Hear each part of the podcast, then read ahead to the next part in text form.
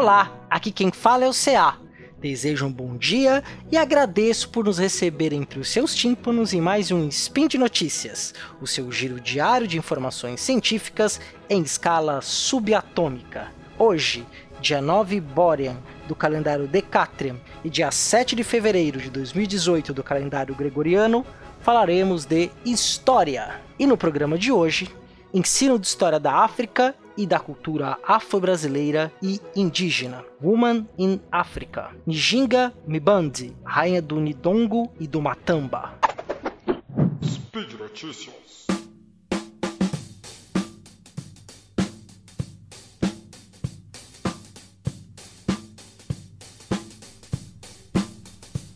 Olá pessoal, hoje nós vamos falar aí todas as temáticas em torno aí da do continente dos nossos ancestrais, da África, né?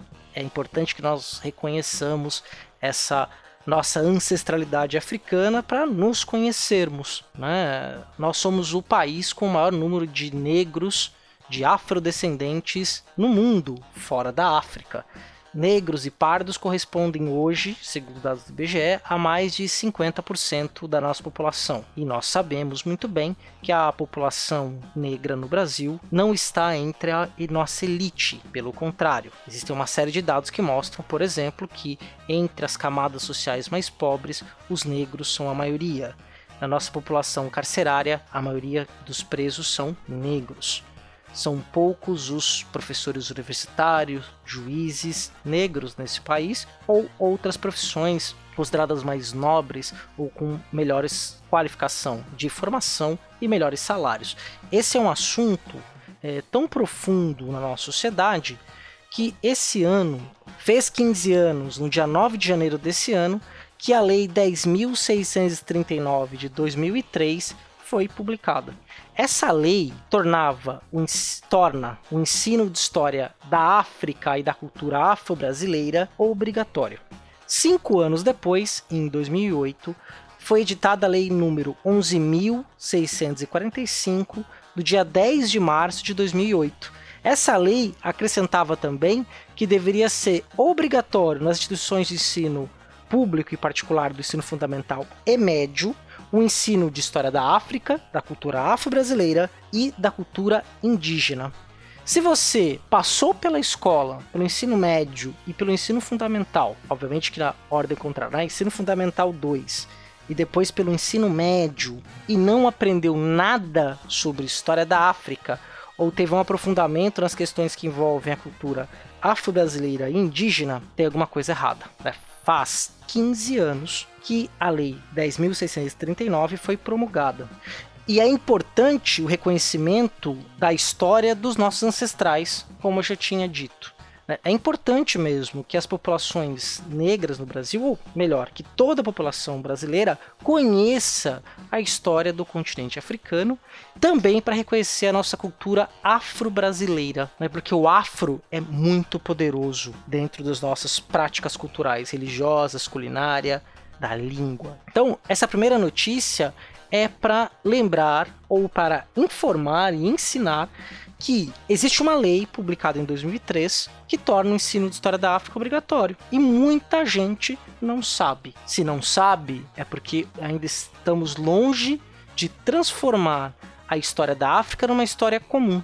Todo mundo conhece história da Europa ou teve na escola história da Europa, história do Brasil, um pouco de história da América, os nossos vizinhos sul-americanos, que também é uma história que nós aprendemos pouco no colégio alguma coisinha ou outra, mas muito raramente alguma coisa da história da Ásia. Mas história da África, que tem essa grande representação social no nosso país, de população propriamente dita, sabemos muito pouco.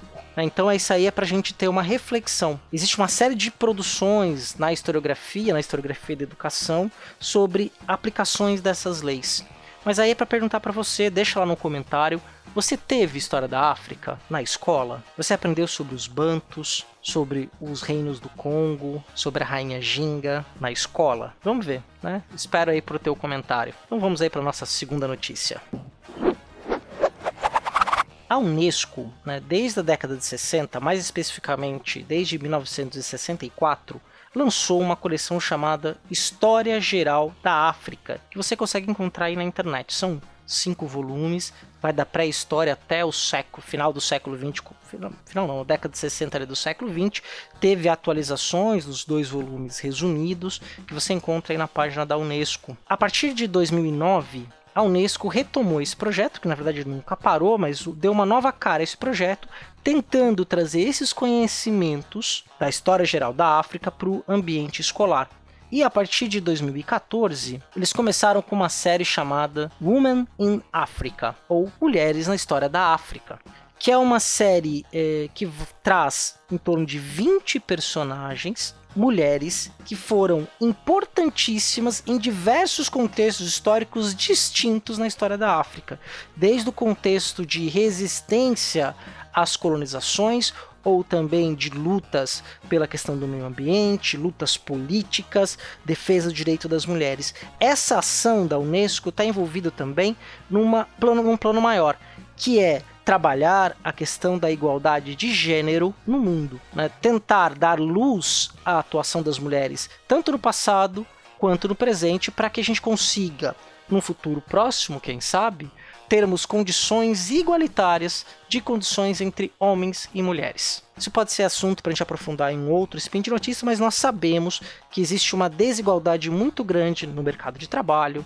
nas condições de salário ou mesmo na jornada de trabalho doméstica entre homens e mulheres. As criações são diferentes. Então isso é todo um assunto que nós temos que superar. E a Unesco, que é um braço da Organização das Nações Unidas, vem trabalhando de maneira muito efetiva no campo educacional e cultural para tentar então chegar a essa igualdade de gênero. Ao tentar trazer na segunda fase do projeto de história da África o Women in Africa, ele vai tentar trazer para nós para o nosso cotidiano, produzindo materiais didáticos para que nós conheçamos a história de grandes mulheres africanas. E vou aproveitar então que eu falei sobre o Women in África, que é um projeto que vale a pena ser conhecido. Ele está em inglês, né? o site Women in Africa, unesco.org barra Women in Africa, é, tá todo em inglês, mas é interessante. ele tem um mapa interativo que tem mulheres na África, até algumas nas Américas, que você clica é, na imagem da mulher que está projetada no mapa, ele abre uma outra página que tem informações biográficas, tem um áudio explicando quem ela é tem algumas produções que já foram feitas dando a biografia, e essas biografias também incluem histórias em quadrinhos contando a história dessas mulheres, porque o objetivo é justamente chegar às crianças nas escolas do mundo inteiro. E olha que interessante, esse projeto Woman na África, ele é patrocinado, a Unesco tem o patrocínio para produzir esse material do governo da Bulgária. Olha que coisa interessante, é um país ali do leste europeu, dos Balcãs, produzindo então material didático em conjunto com a Unesco para divulgar e promover a história da África. Né? É essa questão humanística que a gente tem. Então vamos lá para a nossa terceira notícia, que nós vamos falar então de uma dessas mulheres.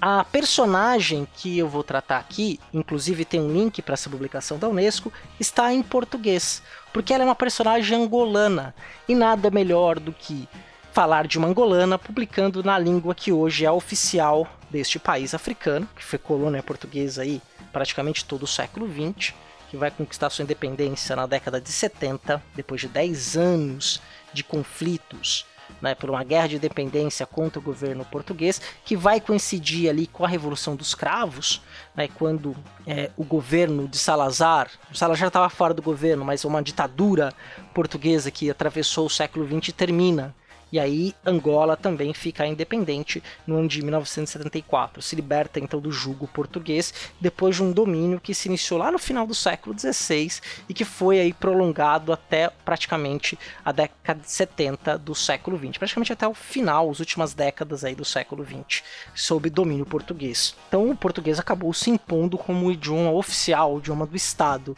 É claro que existem outras, outros idiomas falados em Angola por outras populações, por outras etnias etnias angolanas, mas o português é uma língua oficial instalada no sistema escolar. E esse material então vai contar a história da rainha Nijinga Amebandi, ou Nizinga. Existem várias formas de pronunciar esse nome, porque a própria Nijinga escreveu, mas eu vou usar Nijinga porque vai ter uma ligação direta com a nossa língua portuguesa, inclusive um termo que a gente usa cotidianamente no nosso português do Brasil, que é o gingar você vai entender um pouquinho. A Nijinga, ela foi rainha por mais de 30 anos do Nibombo e do Matamba, que eram dois povos, dois reinos africanos que inicialmente eram reinos até rivais, mas que na resistência contra os portugueses acabaram se unificando por meio desta mulher que é incrível. Eu vou contar um pouquinho aí da cronologia da vida dela, né? Ela nasceu em 1581, entre 1581 e 1582, tá? E tem uma imprecisão nessa data. Ela era, é, o pai dela era o Nigola Nibambi Quiluandin, que era o rei. Quando ele morre, quem assume o trono é o irmão dela. Só que Nijinga, ela conhecia né, mercadores, missionários que chegaram ao rei do Nigombo. Foi o primeiro reino que foi teve contato em Angola, no atual Angola com os portugueses estabeleceram ali um, um, acordo de paz no final do século XVI, só que depois eles foram expulsos pelos portugueses e muitos dos angolanos foram, foram escravizados. Inclusive tem um historiador brasileiro chamado Luiz Felipe de Alencastro, que tem um livro maravilhoso chamado O Trato dos Viventes, que ele vai ter uma frase que é bem marcante, que ele diz que o Brasil foi construído a partir do desmonte de Angola. Angola e Luanda, especialmente, que é a sua capital hoje, foi um dos maiores fornecedores de escravizados para as Américas, especialmente para o Brasil. Todo mundo já ouviu falar da capoeira de Angola, da galinha de Angola. Né? E o nosso português tem vários termos que vieram das línguas ali daquelas etnias atualmente que nós chamamos de angolanas. E os portugueses fizeram isso, né? Esse povo recuou um pouco para o interior, ele vivia na costa, e em 1622, eles estavam resistindo ao Império Português, não, o governo português, não o Império ainda, a colonização portuguesa. Nijinga foi enviada como embaixadora do Nidongo para Luanda, né, para tentar um tratado de paz com o governador português, o Dom João Correia de Souza. O Dom e, e essa história é maravilhosa, né? Tem aí alguma documentação, tem até uma crônica que mostra um pouco isso. Quando Nijinga chega para negociar com o vice-rei português, ele está sentado num pequeno trono e tem um tapete. Então, ela olha bem para ele e ela pede para uma das suas acompanhantes ficar de, de joelhos, de quatro, formando como se fosse um banco. E ela senta em cima das costas dessa mulher para ficar na mesma altura do governador. E ela teve uma, uma, forma de negociar tão impressionante porque ela era letrada, ela foi alfabetizada pelos missionários, tinha um português extremamente requintado e tinha uma habilidade diplomática impressionante. Foi, ela foi tão poderosa, a sua ginga, a sua forma de falar, a sua forma de negociar foi tão admirada pelos portugueses que esse hoje que a gente chama de movimento corporal, a ginga, o verbo gingar, é dado em homenagem a Nijinga pela sua habilidade. E ela não foi só habilidosa na diplomacia, nos acordos, mas também foi uma estrategista militar de primeira, porque enquanto ela foi rainha, que vai até o ano de 1663, porque eu falei que o irmão dela assume, ela vai, ela é enviada, só que o irmão dela morre, ela acaba assumindo no próprio ano de 1623. E o, o reinado dela vai até 1663, o ano que ela morre, aos 82 anos. Ela assume o trono aos 40 e morre aos 82. E ela nunca foi derrotada, capturada pelos portugueses. Mas peraí, você acabou de falar que teve um acordo de paz. Sim, teve um acordo de paz com esse governador. Acontece que quando o governador, esse governador é substituído por um vice-rei. Esse vice-rei não quer saber de acordo, então ele quer capturar. Então é, reinicia-se a guerra. Então ela se junta com outro reino, que é o reino do Matamba, e consegue ali fazer a sua resistência até que é assinado um tratado de paz em 1657 com os portugueses, que reconhecem as fronteiras do reino do Nibongo e Matamba, que é e aí essa rainha Nijimba, Nijinga, perdão, a rainha Nijinga vira uma grande figura. Em Luanda, nesse, no movimento de independência de Angola, acabaram fazendo uma grande estátua dessa figura. Mais do que isso, já ouviu falar da Congada? Então, na Congada, na Congada, que é um ritual, um rito religioso, né, que é homenagem aos santos negros, que mistura um pouco de tradição africana e, e a cultura europeia, nesse rito, o auge dele é a coroação do rei do Congo, Congada, e da rainha Ginga, né, que vai simbolizar a chegada do cristianismo a Angola e também ao Brasil. Né? Ou seja, esta rainha foi tão famosa por sua resistência que nas tradições religiosas afro-brasileiras, como a Congada, ela é personagem principal. Na própria África, ela é encarada como símbolo do pan-africanismo. E você já tinha ouvido falar da rainha Njinga? Pois bem, tem um link aí no post, que é essa nossa terceira notícia, que você pode ler a história com mais detalhes nesse material didático, que é bem curto, é bem simples e tem até inclusive uma história em quadrinho linda, visualmente maravilhosa, que conta um pouco da história dela. Nem vou dar todos os detalhes da maestria que ela teve, tanto na arte da diplomacia, como nos limites dessa diplomacia, que era a arte da guerra. Espero que você tenha aproveitado esse spin por hoje é só. Lembro novamente que os links que foram comentados estão no posts. Né? Novamente, comenta, discute, elogia, critique, xingue se você quiser de forma esporádica. Né? Prefiro que não, mas se você quiser, tá aí, tá livre. É bom lembrar que esse podcast só é possível de acontecer graças ao seu apoio como patrono do SciCast, tanto no Padrim, quanto no Patreon, quanto no PagSeguro. Um grande abraço, pense sobre a África que está em nós e até amanhã.